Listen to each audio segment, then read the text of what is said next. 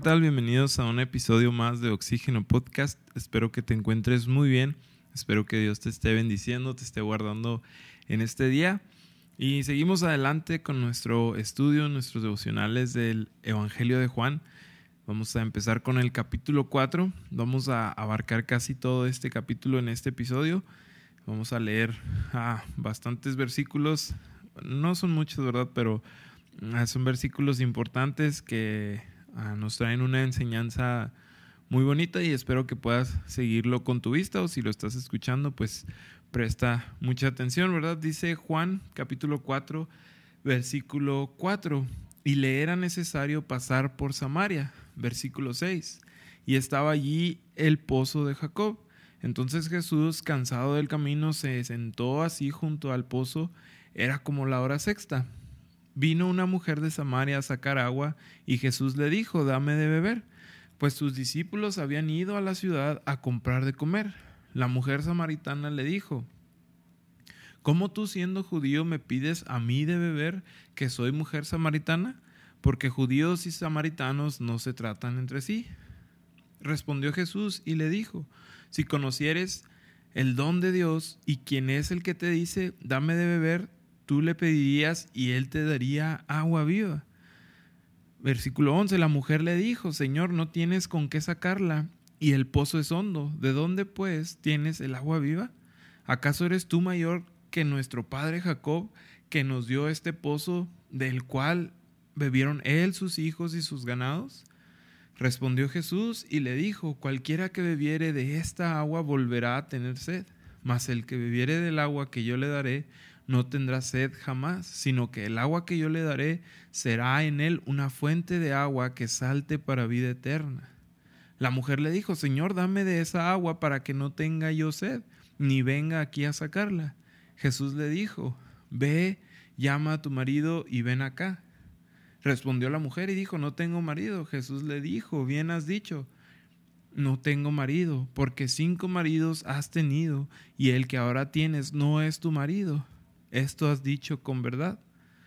Versículo 28. Entonces la mujer dejó su cántaro y fue a la ciudad y dijo a los hombres, venid y ved a un hombre que me ha dicho todo cuanto he hecho. ¿No será este el Cristo? Entonces salieron de la ciudad y vinieron a él. Entre tanto, los discípulos le rogaban, diciendo, Rabí, come. Él les dijo, yo tengo una comida que comer que vosotros no sabéis. Entonces los discípulos decían unos a otros, ¿le habrá traído alguien de comer?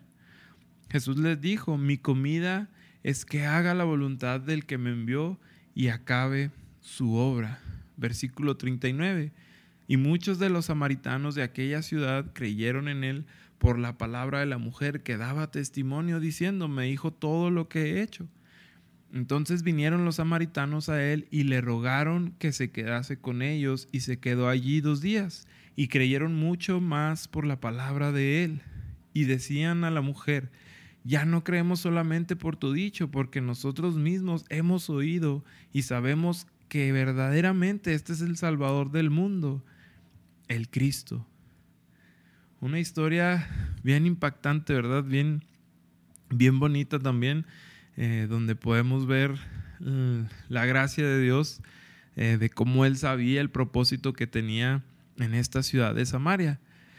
Y podemos pensar eh, que en este versículo nos enseña, ¿verdad?, que no debemos de hacer mm, acepción de personas, porque Jesús aquí le habla a una mujer samaritana cuando él es judío y, podemos pensar en eso, ¿no? y, ciertamente es correcto, Dios no hace a excepción de personas.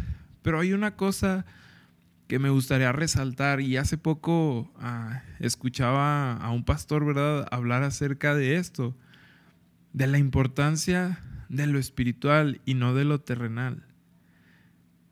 Fíjate ahí, ¿verdad?, en, en los primeros versículos que leímos, cómo Jesús repetidamente habla a la mujer de un agua viva de un agua que le va a dar vida eterna. Y igualmente en repetidas ocasiones la mujer le dice, ¿de dónde vas a sacar esa agua si no traes un balde con que sacarla? Y después le dice, no, esta agua no es así, ¿verdad? es un agua viva, le vuelve a decir Jesús y ella le dice, ok, dámela, dice, yo, yo quiero esa agua para que ya no tenga sed y ya no tenga que venir a sacarla aquí. Cree que ha de ser como una poción mágica, ¿no? Que, que le va a hacer perder ya eh, la necesidad de tomar agua o de alguna forma. Y Jesús, si te fijas, aquí Jesús, ¿verdad? Se está preocupando por la necesidad de esta mujer. Pero es una necesidad espiritual de esta, de esta agua que da vida eterna.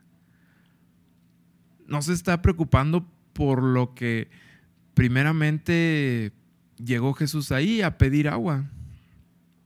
Que a lo mejor no sé si, si, si le haya dado un vaso con agua o no. O a mí me gusta pensar que no, ¿verdad? Porque muy probablemente estaba soportando, ¿verdad? Eh, Jesús ahí la necesidad física para poder suplir una necesidad espiritual en esta mujer. Y después de ver que no entiende esto, eh, la mujer le dice, ok, ¿verdad? Como que olvídalo, mejor háblale a tu esposo y para que venga acá. Y la mujer le dice, no tengo marido. Y Jesús sabe, ¿verdad? Que ella no tiene marido, porque solamente está con un hombre. Y le dice, ¿esto has dicho con verdad?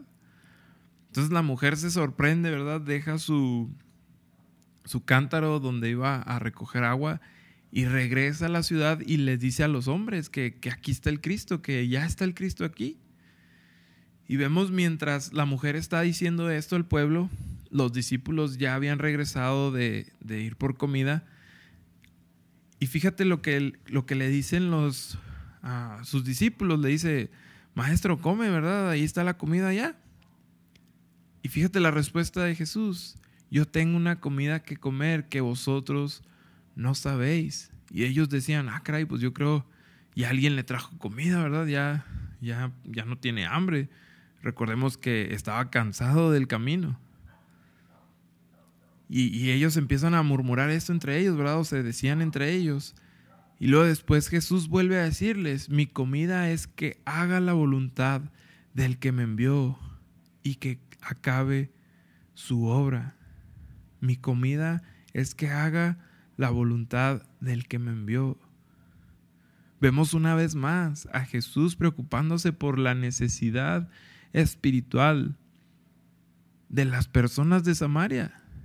Jesús estaba esperando a que los hombres de Samaria, el pueblo de Samaria, viniera, viniera para escuchar cómo suplir esa necesidad espiritual. Ya después, en el versículo 39, vemos que muchos samaritanos creyeron por el testimonio de la mujer y que después de haber rogado a Jesús que se quedara unos días, creyeron ya no por la palabra de la mujer o por el testimonio de la mujer, sino porque ellos mismos escucharon la palabra de Jesús, versículo 41, y creyeron muchos más por la palabra de él. Si ya unos habían creído por el testimonio de la mujer, por el testimonio de la misma palabra de Jesús, creyeron muchos más. Y déjame preguntarte esto en, este momento. ¿Estamos supliendo más nuestras necesidades físicas? ¿Estamos más preocupados por nuestras necesidades físicas o por nuestras necesidades espirituales? O déjamelo, déjame ponértelo así. ¿Estamos dispuestos a sufrir necesidades físicas con el tal de suplir necesidades espirituales?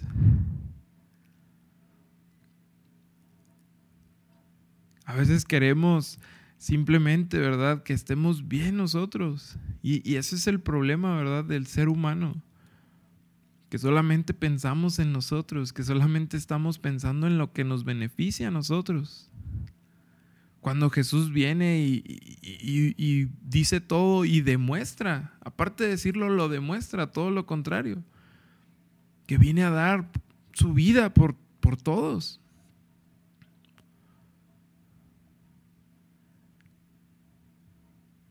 Mi comida es que haga la voluntad del que me envió. ¿Cuántos ponemos nuestra voluntad primero que la voluntad de Dios?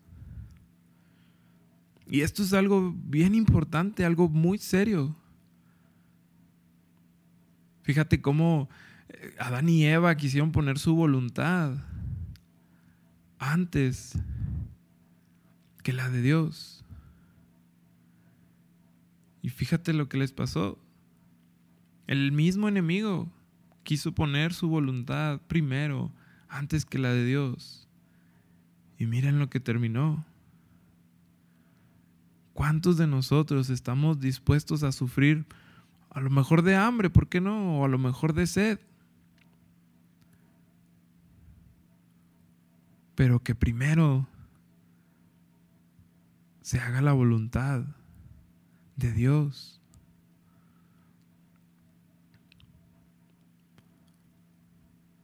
A lo mejor la mujer, no sé, ¿verdad? Pensando en el caso de esta mujer, en el versículo 28 que dice, entonces la mujer dejó su cántaro y fue a la ciudad. La voluntad de la mujer en ese momento era ir por agua. Y que dijo, ¿verdad? Quiero, a mí me gusta pensar esto, ¿no? Que, que ella pensó en ese momento, tengo que ir a anunciarlo. Muy probablemente este sea el Cristo. Digo muy probablemente porque la mujer, ¿verdad? Y en el versículo, cuando va y le dice a los hombres, ella lo hace en forma de pregunta, ¿no será este el Cristo? Entonces se dan cuenta, ¿verdad? Que sí es. Que sí es, porque vemos que en los últimos versículos que leímos, que ellos fueron, ¿verdad? Muy probablemente a, a, cerciorarse de lo que había dicho esta mujer. Y la Biblia aquí nos dice que muchos creyeron por la palabra de Él, muchos más por la palabra de Él. ¿Qué estamos poniendo primero? ¿Nuestras necesidades ah, espirituales o nuestras necesidades físicas? Ahora no quiero, no quiero ah, decirte que, que las necesidades físicas no importan para nada o que son inútiles, inservibles, no. De hecho, la palabra dice que el, desempeño físico, el, el ejercicio, para poco es provechoso. En pocas palabras, no debe de ir en primer lugar en nuestras vidas. Debemos de entender que debemos de poner nuestra mirada en las cosas de arriba, en las cosas que son eternas. muy probablemente en la mente de, Jesús, ¿verdad? No quiero ah, poner palabras que no son o, algo que no dice la Biblia, pero Jesús sabía que el hambre podía mm, ah, suplirla después. La necesidad espiritual necesitaba ser suplida en ese momento. Recuérdate el primer versículo que leímos, el versículo 4, y le era necesario pasar por Samaria. Incluso si, si vemos, ¿verdad? Ahí en, en unos versículos que no, leímos, ¿verdad? En los versículos 21, 22 al, al 26 más o menos, la mujer le está hablando de que en, esa ciudad, ahí donde estaban, era donde se supone que adoraba a Jacob. Y le dice, ¿por qué ustedes judíos creen que es adorar a Dios solamente en el templo? Y Jesús le responde, ¿verdad?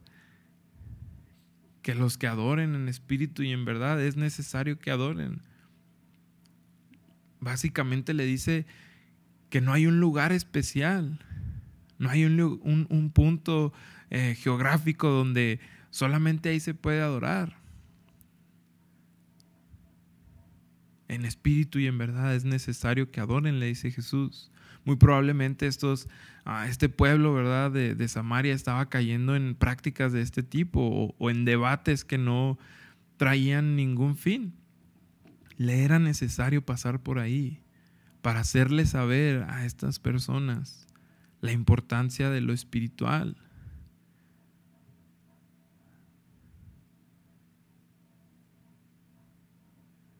y, quiero decirte, ¿verdad?, que Jesús te está invitando hoy a que dejes lo terrenal. ¿Qué tan enfocados estamos en, en, en tener una casa, en tener un carro, en tener cosas materiales? Estamos tan enfocados en eso que, que no nos damos cuenta de lo que hay en nuestro corazón, en nuestra mente.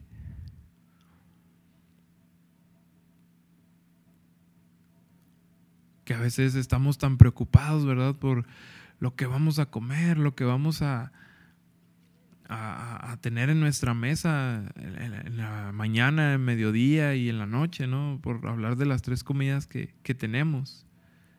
Pero ¿qué hay de lo espiritual? ¿Nos preocupamos por tan siquiera leer un versículo al día? Aunque sea, ¿verdad? Una probadita de la comida espiritual. ¿Qué tan preocupados estamos por eso? Por lo que es eterno, por lo que nos va a durar para toda la vida, por aquello que es un agua viva, un agua de vida eterna. Que estemos dispuestos a dejar nuestras necesidades físicas por suplir necesidades espirituales.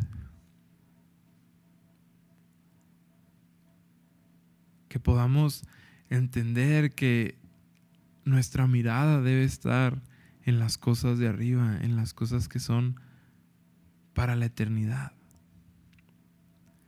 Espero que este tiempo haya sido de bendición a tu vida. Espero que sigas teniendo un excelente día. Que Dios te bendiga. Nos vemos.